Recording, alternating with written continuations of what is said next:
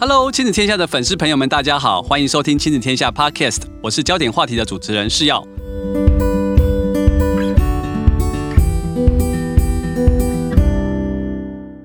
谈到卡通片跟动画片，不晓得大家小时候都看哪一些动画呢？是米老鼠、哆啦 A 梦、七龙珠，还是你家小孩现在正在看的佩佩猪啊、碰碰狐啊，还是我自己小时候最爱的霹雳猫跟圣战士呢？最近其实我们上网看了过去大家常常看的怀旧卡通，发现了一个很大的共通点，就是很多的卡通的角色都来自于国外，而台湾自己真正的角色真的是少之又少，更别说是动画的长片了。究竟台湾的儿童都在看什么呢？为什么台湾自制的动画角色这么少？今天的焦点话题，我们很高兴邀请到入围金马奖最佳动画长片《小猫巴克里》的导演邱立伟来跟我们聊聊台湾的卡通，以及他给台湾孩子的最新动画作品《未来宅急便》。立伟导演好，是要好，各位听众朋友大家好。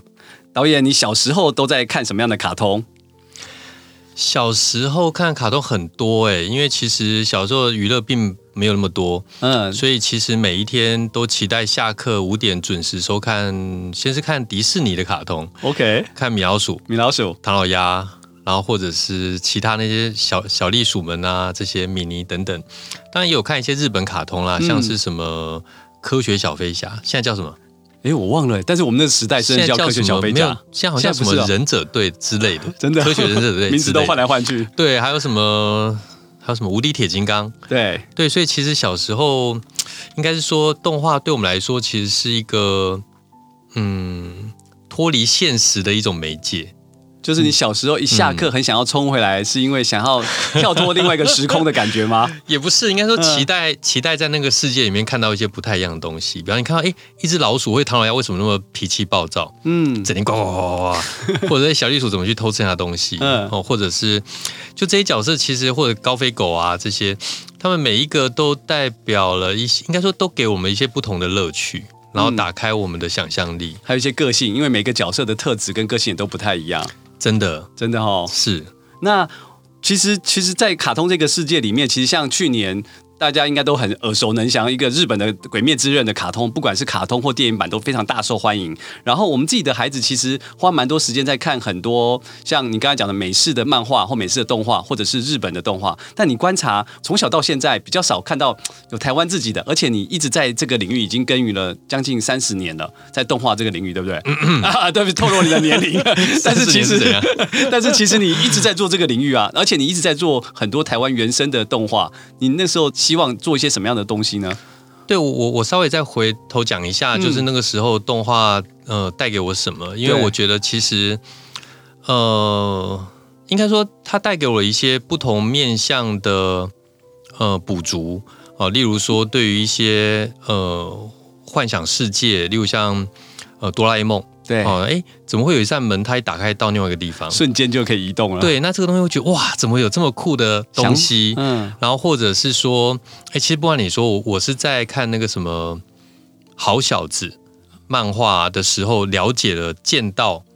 它的规则。日本剑道有没有逐渐你需要穿一个盔甲，然后要怎么安排这些人，然后打到哪里得分？对，就是会有一些知识是从漫画来的，因为你不可能有谁去呃，你去哪里学怎么样打剑道？对。又或者是有一部关于高尔夫球的漫画，你呢，嗯，或者动画，你又可以从那边得到了一些哦，原来高高尔夫球的规则是这样，是这样子的哦，或者说有有有哪一些美感啊，是在这个运动领域里面，所以不知不觉你会在这边得到了一些你课堂以外的东西。当然，我的小时候。对，那个时候是明末清初嘛，我们、嗯、明末其实哪有那么久啊？不是啊，就我小时候其实娱乐没有那么多啊，有时候就是在，就因为我大呃，应该是要知道我是从台南来的，对，所以我们大概在家门口画画格子啊，跳跳跳绳啊，打打球吧，打打球，打打陀螺，哦、那个时候球还蛮奢侈的哦，球大概是用那种东什么东西做的假的球，也不太会弹，呃，所以说其实动画对我来说就是一个。呃，很很享受的娱乐，嗯，就是会有一段非常呃美好的时光，在傍晚的时候，嗯，那中午的时候也有啊，中午午休的时候，哇，大家跑去看实验文，对，布袋戏，然后下午就是看动画，对，所以其实我觉得那个对我来说，其实有蛮多影响跟启发，比方说像我们从动画里面学到了，不管是呃一些想象力，哦，原来是那样，或者原来这个可能是什么，或原来是大家只要团结，或者我们大家只要努力，就一定可以突破难关。嗯，对，所以这些东西其实深深的影响了我。老实说，因为从小我，呃，就刚刚提到没有什么娱乐，加上呃。嗯，家里面呃对我的管教不不是那么严格，嗯，就可以可以无无限畅饮的看电视。对啊，所以我刚回答那个试药的问题哦，就是比方说像呃我们看到很多日本的漫画，嗯，然后或者美国的动漫画等等的，那其实台湾呃早期其实。呃，如果各位知道的话，大概在七八零年代的时候，台湾其实是世界最大的动画工厂。对，很多的知名的动画都是我们创作出来的。我长大了之后才知道，原来那个米老鼠、唐老鸭是台湾在台湾制作的。对，我才知道说，原来日本的什么巨人之心哦，或者排球女将哦，那些原原来是台湾画的。嗯，对。但是台湾可能应该说，台湾也尝试着要做自己的卡通动画，其实也有一群人默默在做。嗯嗯。导演分享了很多，就是说，哎，其实漫画跟动画启迪了你很多的想象的空间，甚至于跟呃很多的现实的生活，或者是有些职业是根本不会接触得到，但在那个小时候给你的很多的想象跟连接。那后来你怎么会开始在这个领域去往下走跟深耕呢？就是说，动画这个世界是那个时候的启发吗？对，因为其实你喜欢一个东西，你就。开始会去呃更深入了解他，比方说，哎，我我我是一个这样的人的，我不知道你是不是怎么样？比方说我，我呃，像我喜欢喝咖啡，我就开始自己煮嘛，然后开始自己磨，然后开始自己烘豆子，哇哦，然后开始自己从海外进口生豆回来。所以我，我我我是一个对一个东西呃喜欢之后，我我会想要了解它更多。呃，其实我也我也我也是一个喜欢喝啤酒的人。然后后来我也 开会自酿啤酒，自酿啤酒真的哦，去买了啤酒花，买了那个那一些 一些一些麦，嗯哦，或者是酵母，然后自己去酿了啤酒。所以同样的是可能是个性问题吧。我开始喜欢动画，开始想要他知道他更多，然后呃了解越多，就觉得哎，如果我也可以画一部动画有多好。哦、所以其实我国小三四年级哦，我就常常在笔记本上面。画连载的漫画，四格漫画那种一格一格连载？其实是多格多格连载。所以说，其实同学 课本里面应该都不是 笔记。就说我我我所谓连载，关键字是连载，嗯、就是我一个故事会一直往下画，然后开始同学会说，哎，这个礼拜画到哪里了？然后他们就会传阅。然后又或者我记得我小时候三年级吧，有一次好像是成绩还不错，有点忘了。然后我得到一个奖励，就是有一个新的笔记本。然后同学们就说：“哇，又有一个新的故事要可以再连载在那个笔记本上。”对，所以我就会想想要开始画。然后因为其实，然后后来越长越应该说年纪越来越大，然后开始也会从漫画开始想要变成动画。然后特别是我观察到一些东西，因为你开始年纪大一点，开始会想比较多。嗯，例如说我们在哆啦 A 梦，我想大家都很喜欢，很喜欢。对对，但是它里面描述的场景，假设哦，他们是呃夜市是穿着浴衣。然后打着毽球，然后在他们的夜市哦捞金鱼。当然有些东西可能是接近的，但是这个场景并不是我们在台湾会，会发生的，会发生的。对对，然后又或者是呃，应该说久了之后，我们会慢慢的，应该说我们喜欢它，因为故事很很有趣，想象力很丰富。那久了之后，可能会有些认同的问题。嗯哦，我们当然就会，所以现在我们我们会很习惯的哈日。嗯，对，我们会很习惯，很一下接受日本文化。其实我觉得或多或少跟我们小时候接触的这些内容，其实是有一些，因为它连接很快。因为小时候看看这些场景跟背景，等到你真的到有机会到日本去，哎，真的，一模一样，就那种连接力很强。对，所以我们看了静香穿着那个和服去看烟花，去看烟花，对然后我们到日本我说，哎，我也想要穿一下。哦，这种我我觉得这个东西可能。呃，我们当然现在假设过了，呃呃几十年，那如果说几百年，或者是呃就几百年之后，如果还是这样的话，它会变什么？所以说，其实如果严肃的方面来讲，我觉得它会有一点点像是文化殖民，嗯，就我们开始认同它，然后当然也没有不好啦，嗯，当然，但是我们还是要有自己的文化多一点点吗？对，就是我们是谁，嗯，我们从哪里来，嗯，对，我觉得这个是一个人类学原最根本的问题，就我们到底是谁？那为为什么会长成现在的我？哦，那这些东西，呃，或者我们的呃国家能不能有更有自己的个性跟特色？台湾现在是有哦，但是长长呃，就是我们长久来看的话，像这些东西，呃，最主要是这些接触的会接触这样这些媒介的，主要都是小朋友、小孩子，对，他从小接触，对，所以说那个认同文化认同的问题，可能就会有一些，嗯，说不定会有一些些的偏差。我这个偏差并不是一个贬义词，只是它是一个客观的事实，它可能会开始有一些认同上呃的不同。嗯，那特别是讲好莱坞。哦，好了，我们看都是以个人主义为主，对英雄主义为主的电影，对，但是英雄主义它是不是在亚洲社会是一个主流？可能会有点冲突。我们这个是一个强调合作团队，所以亚洲的文化又不太一样。所以接续刚刚导演提到，其实的确，我们想想自己小时候看到的一些漫画，虽然故事都很喜欢，但的确那个场景或文化或他们做的一些活动，好像都不是在台湾会发生的。所以我们后来看到你这些作品里面，其实你很希望把一些台湾的一些文化或者是一些生活场景放进去，比如说在我记得在你那个小猫巴克里的里面就有许，因为你是台南人，所以有很多的场地或场域的故事，不管是传统小吃啊，或招牌啊，甚至于街头上，台湾的很大的特色就是满满的电线，我们的电线都不是 都是在天空中不会消失的，这些特色都变成你在行作这个世界很重要的一个角色，也是因为希望带给孩子有更多的连接，给台湾的孩子吗？还是你有什么背后的想法呢？是因为就像我刚刚所提到的，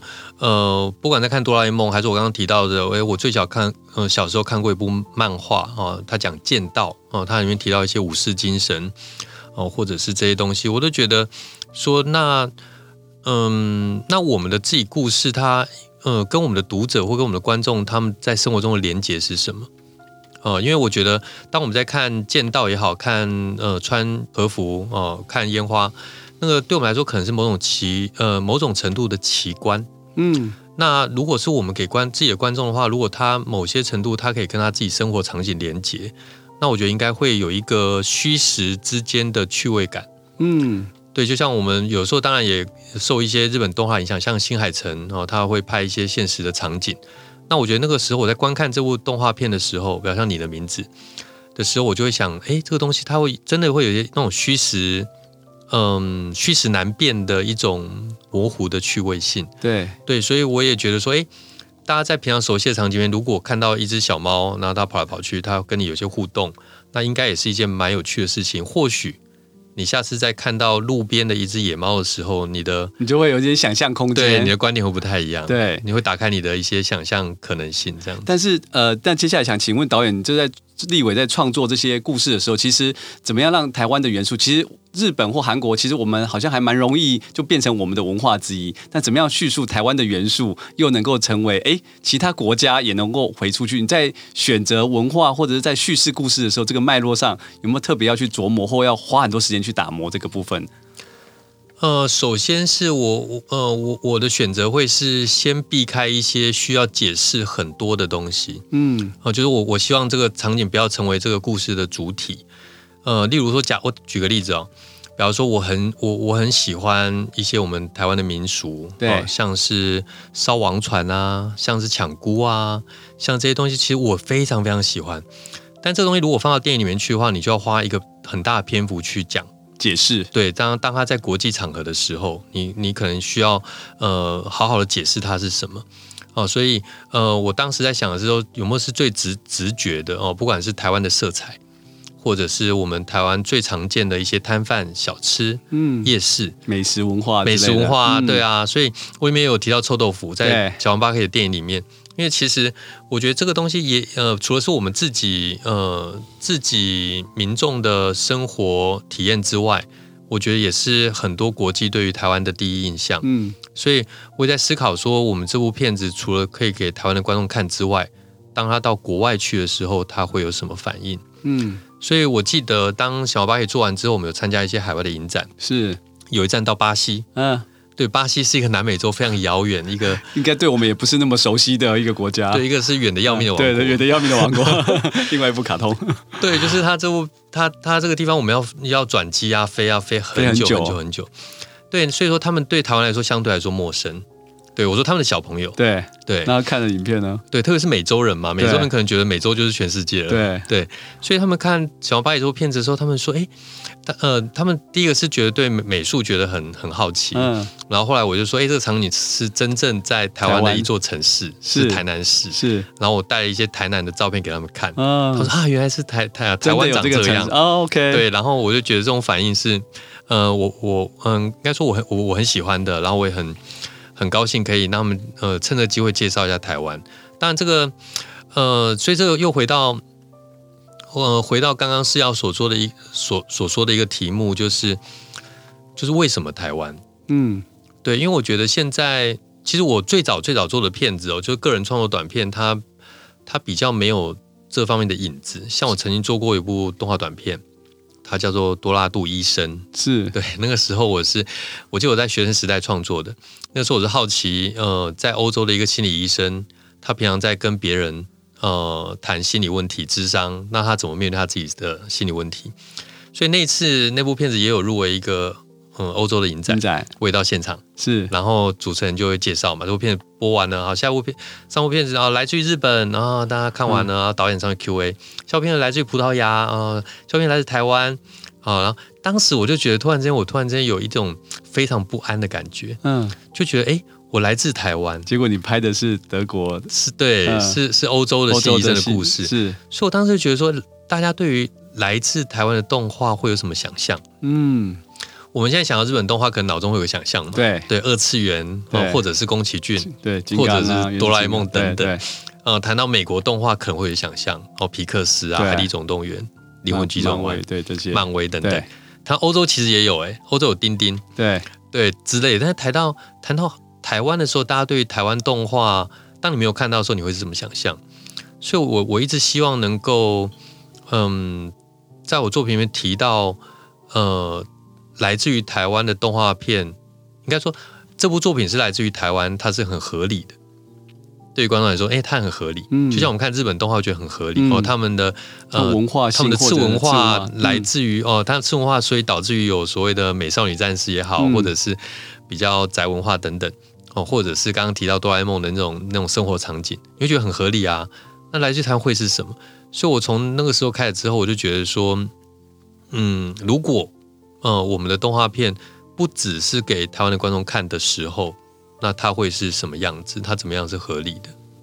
其实我觉得，像你刚刚提到，像你拿小猫巴克里到到巴西，他们看到了台湾，他们接触了第一次台湾，其实是很非常好。就是说，他透过影像或透过他们容易入手的一些动画的形式去接触了台湾，去认识了这个城市，加上你现场的，我觉得都是一个很新的方法去去连接跟我们说我们自己台湾的故事的一个方法。那接下来我想说，我们就来聊聊你的最新作品，嗯，未来宅急便。这次的作品跟过去很不一样，因为你这个作品是比较是未来的世界，然后。在那个场域里面创造一个未来世界想象，不管是在科技世界里面，机器跟机器人跟人的冲突，或者是说，而且它这是一个以宅配物流为一个比较核心的一个舞台啊，是不是可以先简单的介绍这是一个什么样的一个动画片？然后它的主角，我们等下来聊聊。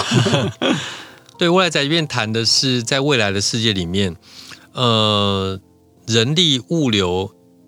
的存在的必要性。因为其实讲到宅急便，我我会先提到的是说。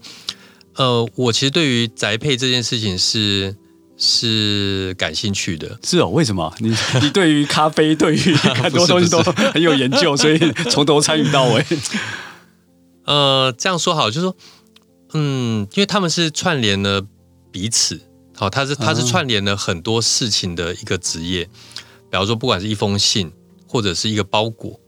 哦，那这些包裹背后有什么故事？这些信背后有什么故事？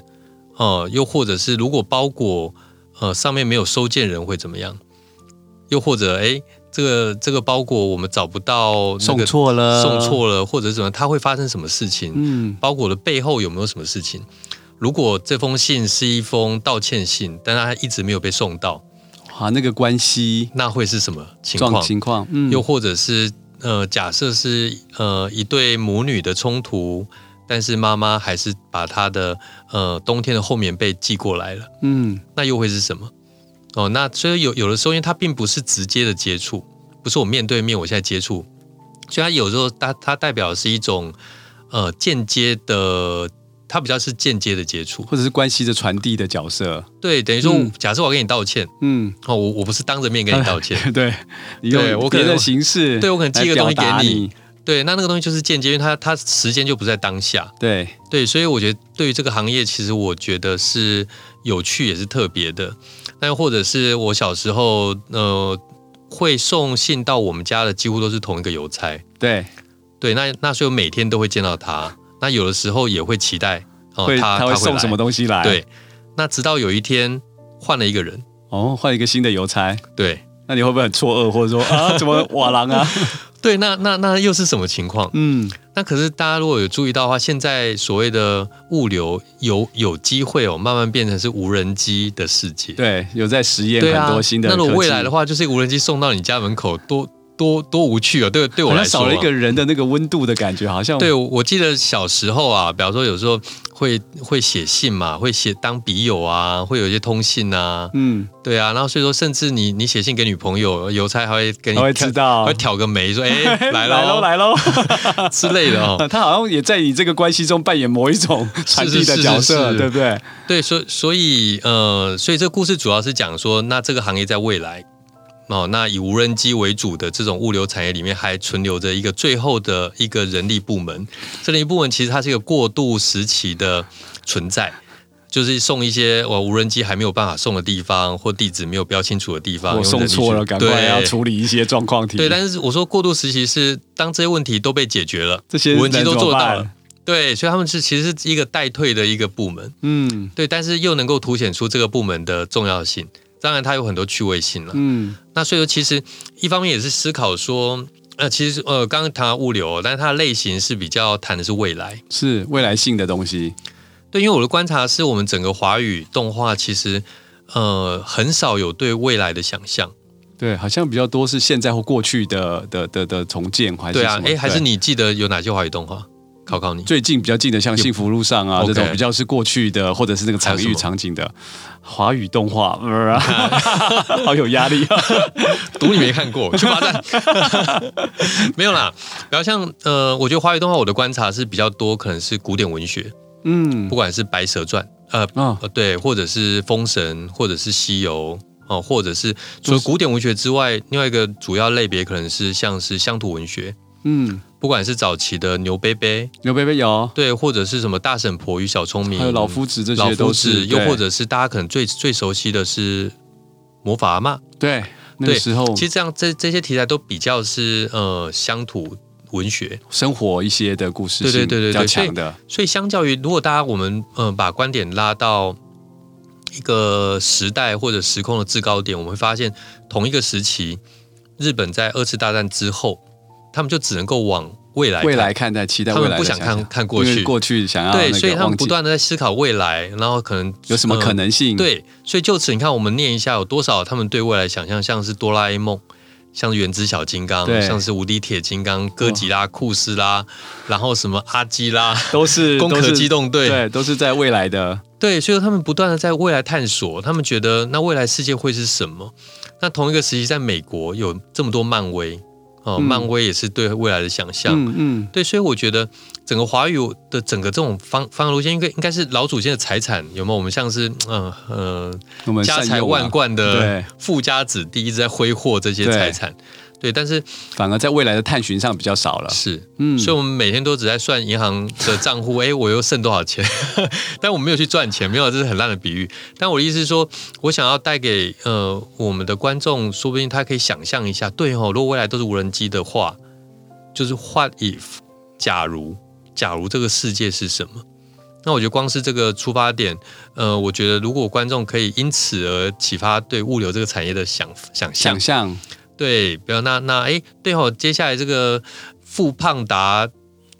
弟兄 哦，要怎么办？对，或者他他会遇到情况，遇到一些什么状况哦之类的，那所以我觉得应该会会是蛮有趣的。而且这一部的影片里面，其实我觉得还有趣，就是说那个角色的设定，因为就像你说，在这个最后的人力部门单位过渡其中，它只有三个角色，一个是老板，老板就是整天泡在那个温泉。我想到办公室里面可以有温泉，真是太了不起了，还要撒各种盐分。还有一个是很多工的机器人，那最重要是另外一个是很大的很大的突破的角色，就是八戒。是，就是说当初为什么会选这样的角色设定，然后为什么会去把八戒当成男主角来设定？一般我们印象中的那个《西游记》的角色，嗯、八戒通常都是那种胖胖的啊，好吃懒做啊，然后一直贪好美色这种的角色。但是在这个世界里的设定是怎么选择的？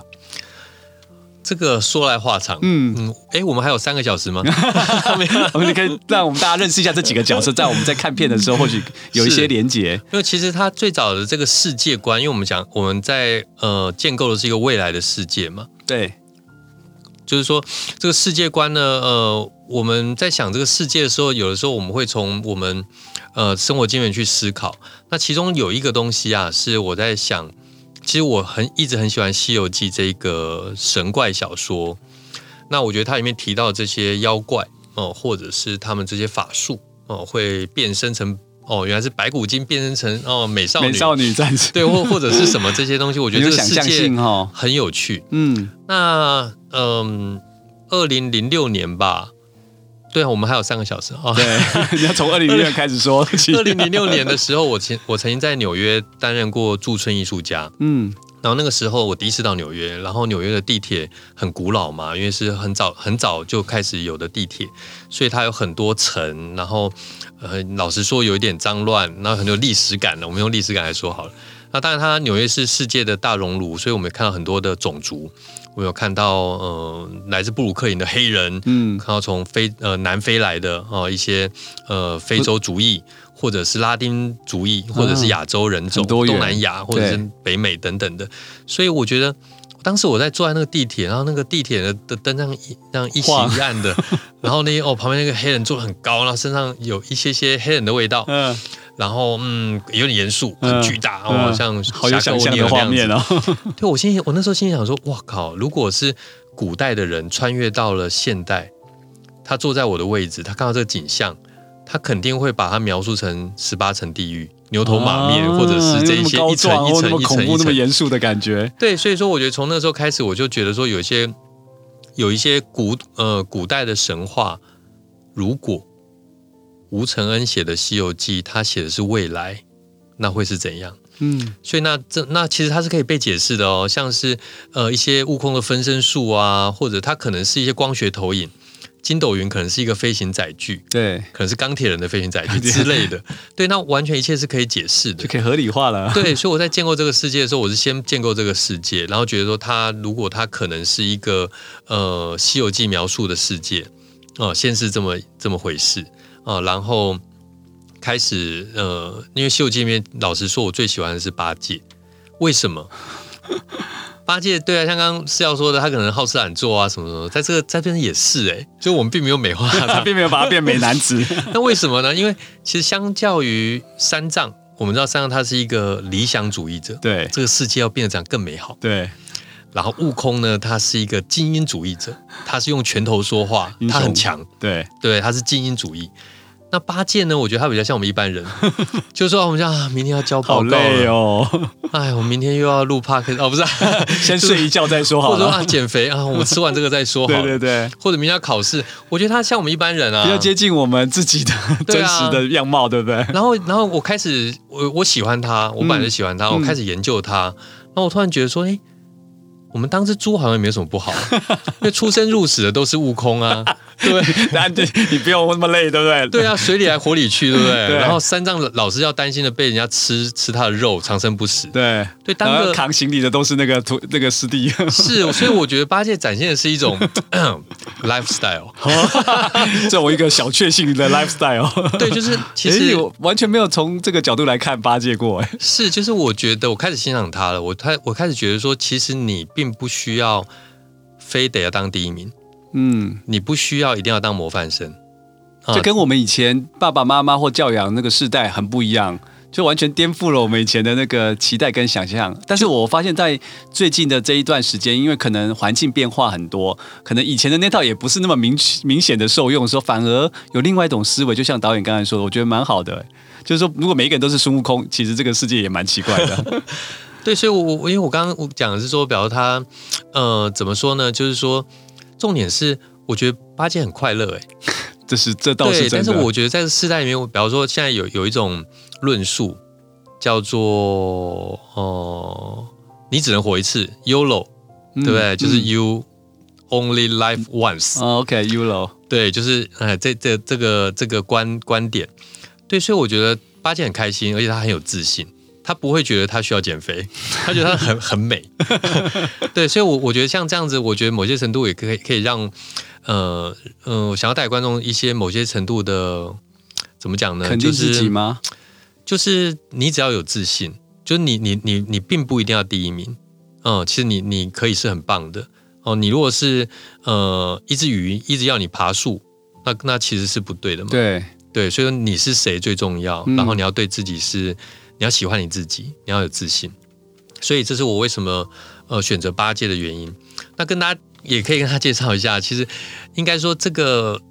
这个系列呢，其实是从因为我我现在正在准备，应该说我一开始准备的是一部八戒的动画电影。OK，对，它是一个最终的目标，最终目标它是一个八戒为主角的电影，对，是一个科幻世界的一个动画电影，是一场很大的冒险。嗯，当我在写这部电影的剧本的时候，开始我们会写一些人物小传嘛。会把这个八戒的角色越来越立体化，是他喜欢什么，怎样怎样，他生活环境应该是什么，嗯嗯、他人际关系是什么，嗯、他的观点是什么，他职场生活又是什么。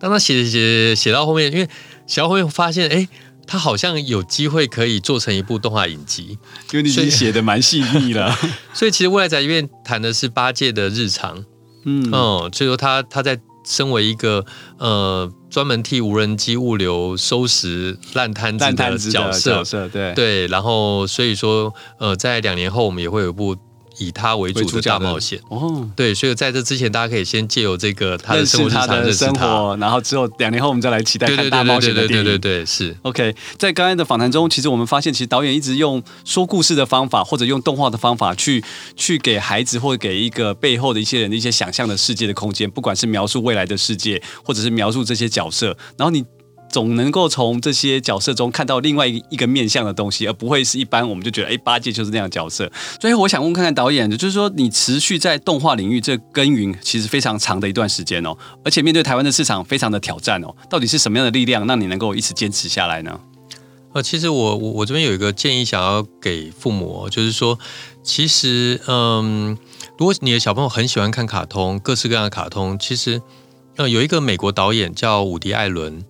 那他其实讲过一句话，他说：“生命像是一团黑暗，电影像是这黑暗里面的一缕微光，让我们看见生命可能的样子。”那我觉得，呃，就如同看动画一样，你被某些动画吸引，不管是鬼灭，不管是哆啦 A 梦，你可能在里面看到一些不太一样的东西，它可能会打开你的视野，让你看到一些不太一样的一些人生态度。不太一样，面对困境的时候，他的反应会是会是什么？他的解决方式是什么？他怎么去对抗这些挫折，或者有哪些的 solution？